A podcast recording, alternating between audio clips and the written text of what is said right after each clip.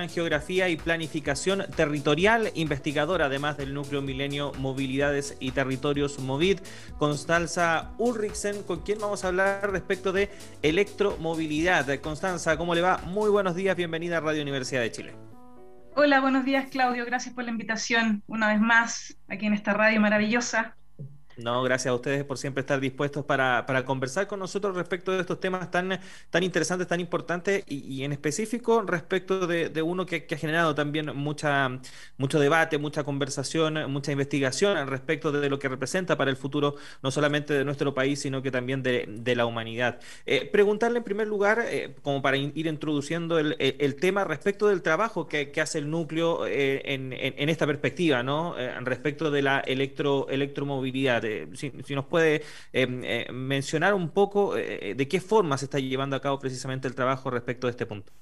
Sí, bueno, primero mencionar que el MOVIT es parte de la Agencia Nacional de Investigación y Tecnología del Gobierno de Chile.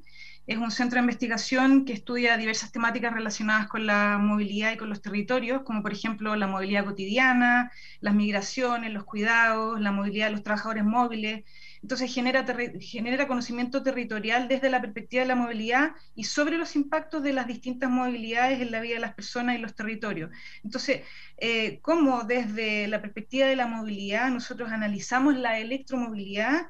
Bueno, en el MOVIT estamos desarrollando un enfoque crítico que además es es un enfoque relacional y territorial. O sea, es crítico porque la electromovilidad se ha transformado eh, como muy bien hemos, hemos, hemos dicho eh, en varias oportunidades, es la perspectiva predominante en la planificación de un futuro transporte sustentable y está de alguna manera hegemonizando la respuesta al calentamiento global desde la movilidad.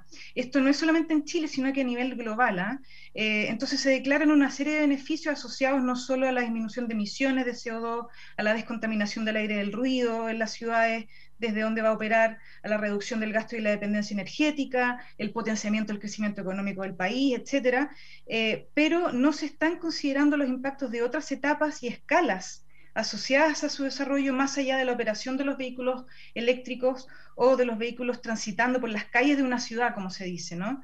Eh, lo que tendrá profundas implicancias en términos de justicia social, ambiental y movilidad. Entonces, aquí entran los enfoques relacional y territorial, o podríamos decir las interacciones y las relaciones que se dan entre actores, entre ciudades, entre territorios, entre instituciones, entre, entre estructuras, ¿no es cierto? Y aquí vemos la electromovilidad más allá de los vehículos eléctricos funcionando y de los modos. Es decir, tras los buses y tras los vehículos eléctricos privados existe un ciclo de vida, una fabricación, una operación, un reciclaje de sus componentes que hay que considerar y que nos lleva a otros territorios, a otros actores, ¿no es cierto? Y si seguimos las redes de relaciones o cadenas de relaciones, se debe considerar también la matriz energética eh, con la cual la electromovilidad va a operar a corto, a mediano y a largo plazo, que en el caso de Chile actualmente es 40% a carbón. O sea, y que si bien se ha prometido el cierre de las termoeléctricas a un horizonte del año 2040, no se entiende qué va a pasar en estos 20 años considerando el fuerte impulso que se le está dando a los vehículos eléctricos. Hay que pensar que se esperan que actualmente tenemos mil electro, eh, eh, vehículos eléctricos funcionando y se esperan 80.000 vehículos eléctricos para el 2030, según las proyecciones de la misma industria automovilística. Entonces, ahora, si hablamos de territorio, la movilidad nos lleva a conectar ese bus, ese vehículo eléctrico con otros territorios como el Salar de Atacama, eh, en el cual actualmente la crisis hídrica por la extracción de litio, de litio en, parte por la extracción de litio, es evidente, aunque las compañías, las compañías mineras insistan en que se produce litio verde, entre comillas. Bueno, ya todos más o menos conocemos la importancia del litio para la producción de vehículos eléctricos, ¿no? Eh, que es fundamental para las baterías con las, que, con las que se opera. Lo que no se sabe es que se necesitan dos millones de litros de agua para extraer una tonelada de litio.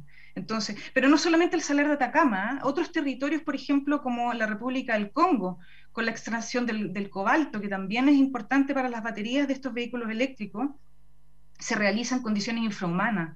Y incluso hay organismos internacionales que están en constante lucha por los derechos humanos de, de esos habitantes que mueren incluso por extraer el cobalto. Entonces, en síntesis, la movilidad nos permite movernos, conectar procesos, territorios y escalas que la perspectiva tradicional del transporte no está haciendo y que la electromovilidad en su propuesta actual en el, en el gobierno de Chile no está haciendo. De hecho, otros desafíos de la electromovilidad que están pendientes es insertarse como una política de movilidad sustentable que aún no existe. ¿ah? Eso hay que dejarlo claro. Y también insertarse en políticas públicas urbanas y de planificación urbana.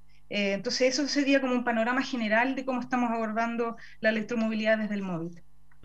Constanza, y, bueno, gran parte de, de esos puntos, ¿no? de, ese panorama eh, más global eh, respecto de, los desafíos que implica finalmente este, este tema, se, abordaron en un seminario que, realizaron eh, titulado Electromovilidades en, Chile, donde em, estuvo ahí organizando el, núcleo.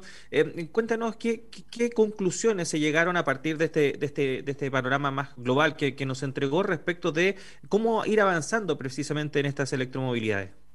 Sí, bueno, fue el, seminario estuvo realmente súper potente. Eh, hubo dos paneles, uno de historia y una segunda, un segundo panel sobre desafíos y futuros posibles. Eh, y, yo diría que los puntos más relevantes, yo hice como, hice como una, una nota, ¿no es cierto?, de, de, todos los puntos más importantes y al final terminé rellenando tres páginas, así es que voy a tener que, que resumir porque estuvo súper potente. Primero, eh, se, se, llegó a la conclusión de que Chile no está ingresando recién a la electromovilidad, sino que tiene toda una historia y aprendizaje en torno a la implementación de esta tecnología por ejemplo, con tranvías, trolebuses, con los ascensores de Valparaíso. Entonces, también vimos cómo, eh, eh, el crecimiento de las ciudades a principios del siglo XX y, bueno, y sigue presionando en la movilidad y el transporte público, y con ello la importancia del rol del Estado para proveer de transporte público de calidad.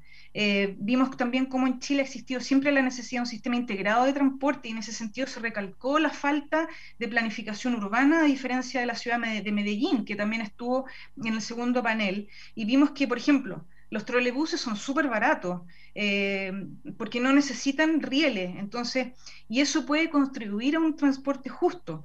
Eh, pero no se le está tomando en cuenta ahora. Em, también eh, vimos, por ejemplo, el caso de la ciudad de Medellín, que ha logrado una electromovilidad intermodal, ¿no es cierto?, con el uso de metro cable, ascensores mecánicos, tranvía, metro, buses, y como dije antes, una de las diferencias entre ambas ciudades, entre Santiago y Medellín en este caso, es la planificación urbana de esta última. Entonces, eh, también vimos temas súper interesantes como eh, la urgencia de desarrollar estrategias de reciclaje de las baterías, considerando que el 2022 ya se van a necesitar 505 mil toneladas de litio.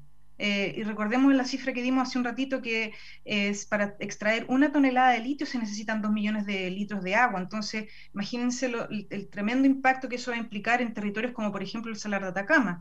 Entonces se presentó una metodología de reciclaje que usa agua y ácido cítrico, o sea, jugo de limón.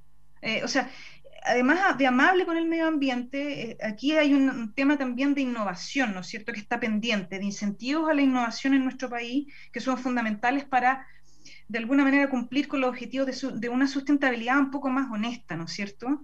Em, otro punto que fue súper interesante fue el análisis de la estrategia de electromovilidad de Chile, y, que, y cómo esta incentiva el uso de vehículos eléctricos más que desincentivarlo, eh, y que incluso la gente con vehículos eléctricos va a tender a reemplazar otros modos que incluso son más sustentables, como la caminata, la bicicleta, el transporte público, porque va a tener un vehículo eléctrico. Entonces, si bien la misma estrategia nacional incentiva los buses eléctricos, esa estrategia también en torno al incentivo al uso del vehículo eléctrico va a ir en detrimento del mismo sistema de transporte público porque ambos van a competir por el espacio urbano que es limitado. Entonces, eso va a ser crítico considerando que si seguimos la tendencia actual, vamos a tener el doble de autos a los de hoy, o sea, vamos a subir de 5 millones a 2 millones de vehículos. Entonces, eh, aquí se planteó también, y este como un último punto en el fondo, que eh, la última presentación, de hecho, fue eh, en torno al sobregiro socioecológico que estamos viviendo ¿ah? y que debemos reconocer los límites planetarios y de nuestros recursos. Desde lo cual viene la idea del decrecimiento, es decir, reconocer que ya no es posible el crecimiento económico porque los recursos son limitados. Entonces, debemos reducir no solamente el consumo, sino que la producción, eh, lo que está en línea con el reciclaje que habíamos mencionado anteriormente y con la idea de economía circular, etcétera. Entonces, en fin, se, se, habló de la necesidad de una electromovilidad multimodal, equitativa y justa, interdisciplinaria también, la importancia de poder incorporar distintas profesiones y en ese sentido el seminario fue súper potente habían ingenieros de transporte, ingenieros, eh, ingenieros químicos, sociólogos, bueno, obviamente historiadores, eh, entonces, economistas. Entonces, yo creo que el trabajo interdisciplinario fue súper potente en el seminario. Eso como, como conclusión general. Eh, Constanza, eh, bueno, son, varios los temas que, mencionaste, pero eh, a tu juicio, tomando en cuenta todos los desafíos, ¿dónde se deben establecer las prioridades? Porque, claro, uno está incentivar precisamente este proceso de electromovilidad, pero también, por otro lado, están todos los efectos colaterales que puede provocar en, el medio ambiente, más allá de que, se considera la electromovilidad como precisamente una solución para, los problemas medioambientales que enfrenta hoy en día no solamente nuestro país eh, y el mundo. ¿Cómo, cómo conciliar los dos puntos para que finalmente eh, la solución no termine siendo un mayor problema? Sí, bueno, esa, esa pregunta es súper interesante porque en el fondo yo tengo la, sensación de que la gente no se atreve a estar de, alguna manera, de ser crítico de la electromovilidad, porque la electromovilidad de alguna manera viene a salvarnos de la, del, calentamiento global, ¿no? Eh, ese es como el discurso hegemónico que existe. Ahora, Claro, incluso los ingenieros de transporte estamos todos de acuerdo con que la, electromovilidad es una tecnología y es una herramienta. Entonces, básicamente, si nosotros le damos demasiado protagonismo, se va a transformar en un problema también, porque el problema de estas tecnologías cuando se aplican a grandes escalas es que los impactos, claro, quizás no se van a ver en los barrios verdes, que es donde van a, van a transitar los vehículos eléctricos, sino que se van a ver en otros territorios, como mencionamos anteriormente. Entonces, lo que nosotros como Móvil estamos, estamos planteando es que si bien eh, la, herramienta, eh, electromovilidad, herramienta, ¿no es cierto?, es importante, también se tienen que conjugar con otras medidas. Y para eso están las políticas. Una política de movilidad sustentable es lo que falta, ¿no es cierto? No existe en Chile todavía esa política. ¿ah? Y en esa política podría estar la herramienta electromovilidad, ¿no es cierto?, en conjunto con, por ejemplo, el desincentivo a los vehículos eléctricos. ¿Cómo vamos ¿Cómo vamos a transitar después si tenemos todos vehículos eléctricos, por ejemplo, si bajan de precio? ¿Cómo vamos a transitar por una ciudad donde los autos no se mueven? Eso en términos de congestión en términos de, descontaminación también implica el tema del de reciclaje, de, la reconvención de, estos vehículos. Entonces, de una mano está el tema de, la, política de movilidad sustentable, la planificación urbana, el desincentivo del auto, del, auto privado en el fondo, el fortalecimiento del transporte público. Son todas cosas que más o menos ya se saben. El tema es que falta voluntad política. Por último, Constanza, porque lamentablemente ya se nos está yendo un poco el tiempo, pero queríamos conversar también con ustedes respecto de una convocatoria que han abierto a, propósito de, este tema de la electromovilidad, a propósito, a propósito de una edición especial de la revista Sochitrán. Eh, cuéntanos cómo, cómo se puede participar y hacia quién está dirigida también esa convocatoria. Sí, eh, lo, interesante de este seminario es que no termina con el seminario y bueno, y súper bueno porque en el fondo uno se queda con ganas de, de, hacer más cosas, ¿no? Entonces estamos intentando recurrir a la historia, a una mirada crítica, interdisciplinar, entonces, para, eh, para poder discutir distintos aspectos de la electromovilidad. Y para eso está esta convocatoria, este número especial de la revista Estudios de Transporte, de la revista de, la Xochitran, que la página es estudiosdetransporte.org y cuyo plazo vence el 8 de octubre para que los profesionales y los académicos puedan enviar sus trabajos para poder generar un poco más de discusión en torno a cuatro ámbitos que nosotros le pusimos nombre en el fondo, pero eh, también está abierto a más dimensiones. Uno son la, la historia y los recursos existentes en Chile de electromovilidad. Otro es la movilidad urbana sustentable y equitativa, el ciclo de vida y reciclaje de sus componentes y utopías urbano-tecnológicas de futuro. Entonces, eh, pero también está abierta a otras dimensiones como para poder reflexionar y debatir en torno a cómo se está planteando la electromovilidad en nuestro país. Solamente mencionar que en Chile se han hecho muchos seminarios sobre electromovilidad y sobre estas tecnologías, pero yo me atrevería a decir, estuvimos conversando con el equipo, que este es el primer seminario que se ha organizado y el primer número que tiene un enfoque crítico de la electromovilidad. Y yo creo que hay mucho, hay mucho material y muchos profesionales que están en esa línea, solamente tenemos que juntarnos. Y la convocatoria al, al número especial es para eso también. Perfecto, Constanza. Y también para nuestros auditores y auditoras que quieran conocer más sobre este tema y, respecto de lo que se habló en el seminario, está de hecho eh, el seminario en el eh, sitio web www.movit.cl, Movit con, con Y. Eh, ahí está una nota destacada respecto de, lo que fue este encuentro y, y por cierto también están alojados los, videos sobre lo que se discutió finalmente en ese, en ese, en ese encuentro. Eh, Constanza, agradecerle este minuto que ha tenido para conversar con nosotros y por supuesto vamos a estar muy pendientes del trabajo del Movit, no solamente de este, sino que por supuesto también de otros temas. Eh, que tenga un buen día. Muchas gracias.